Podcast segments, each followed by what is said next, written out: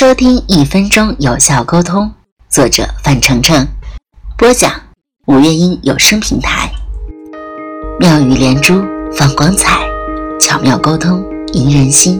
俗话说，说得好不如说得巧，良言一句三冬暖。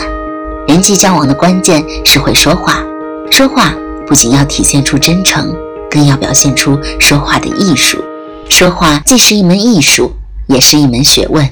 说得好，必然能有效的沟通；说的不好，肯定无法打动别人。说到别人心窝里的话，才能更容易打动别人，也会增加人际交往的魅力。大家好，欢迎来到五月英月下读书。今天给大家依然分享的是范丞丞的一分钟有效沟通第二十章：小心手势的禁忌。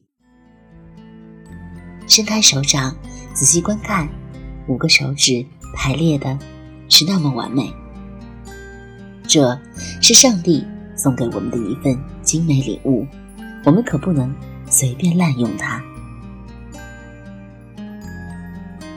有一则古老的笑话：一个异乡人向一位农夫问路，农夫的双手抱着一个西瓜，听到异乡人的询问后，便停了下来，把西瓜。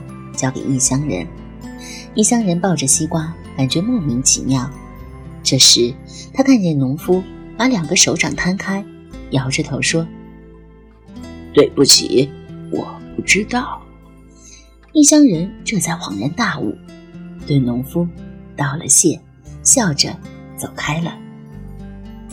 农夫本来就可以直接说：“我不知道。”但是，他好像只有做了手势。才能把这句话说出来。这个笑话充分地体现了手势的作用。在日常的交流沟通中，有效地利用手势，对加深彼此的关系是非常有帮助的。但是，有些手势是不能随便用的，如果不加以注意，很容易引起别人的误会。小明参加一个大型艺术公司的招聘，他本身擅长钢琴演奏。最近又学习了吉他，对音乐的理解更加深入，所以他对自己应聘乐器演奏这个职位很有信心。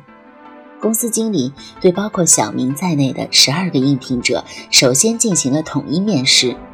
面试结束后，小明和其他三个人被留下接受最终的考核。小明排在第二位，第一位出来时面无表情，看样子。是没有通过，小明心里窃喜，快步走进总监的办公室。总监很和蔼，他让小明坐在沙发上，便开始跟小明聊天。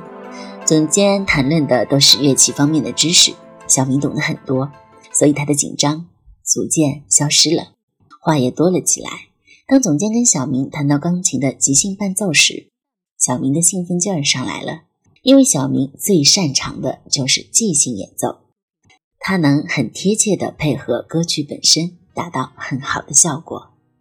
小明的话匣子一下子打开了，就开始坐不住了，甚至想要站起来表达自己。他的双手挥舞着，食指一直对着总监指指点点，而他自己却浑然不觉。总监看到小明这个样子，觉得很不舒服，于是委婉地对小明说：“你的演奏能力的确很强。”我们需要考虑考虑，你回去等我们的通知，好吗？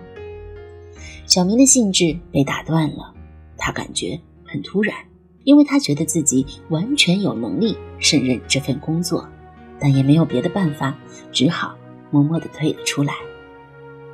过了几天，他去吉他老师那里上课，有不懂的问题时，他便用食指指着老师询问。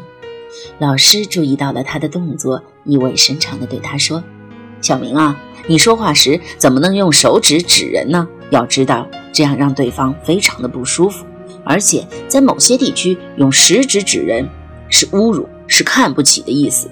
以后可要注意呀。”小明看着自己的手，很疑惑地说：“咦，我平时都没有注意到，我一激动就容易这样，以后还真得改改啊。”手是人的第二张脸，在日常沟通中，我们不可避免的喜欢用一些手势来衬托、补充语言，但是手势的运用一定要注意忌讳，只有合乎规范，才不至于引起是非。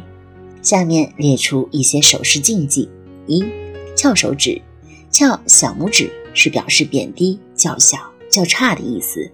而用食指去指别人，会让对方感到很大的压力，而且还含有贬低、轻视的意味。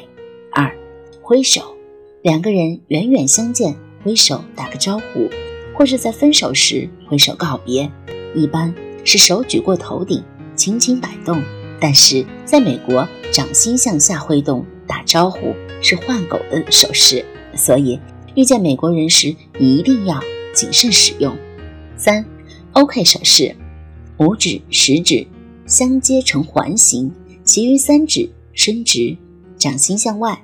OK 手势源于美国，在美国表示同意、顺利、很好的意思；而在法国表示零或毫无价值，在日本是表示钱，在泰国表示没问题，在巴西则表示粗俗下流。在突尼斯表示无用，在印尼表示不成功，在地中海国家常用来影射同性恋。四微型手势，这种手势是二战时的英国首相丘吉尔首先使用的，现在已传遍了全世界，是表示胜利。如果掌心向上，就表示骂人的手势了。OK，今天小五的领读就到这里了。那听了小五的呃分享之后呢？是不是对手势的使用有一些初步的了解呢？所以呢，手势不可以乱用，在恰当的时候要用恰当的手势，这样的话呢，才能让我们的沟通更加无障碍。喜欢月下读书的朋友，不要忘记给小五点赞哦，还有每天来聆听小五的分享。我们下期节目再见。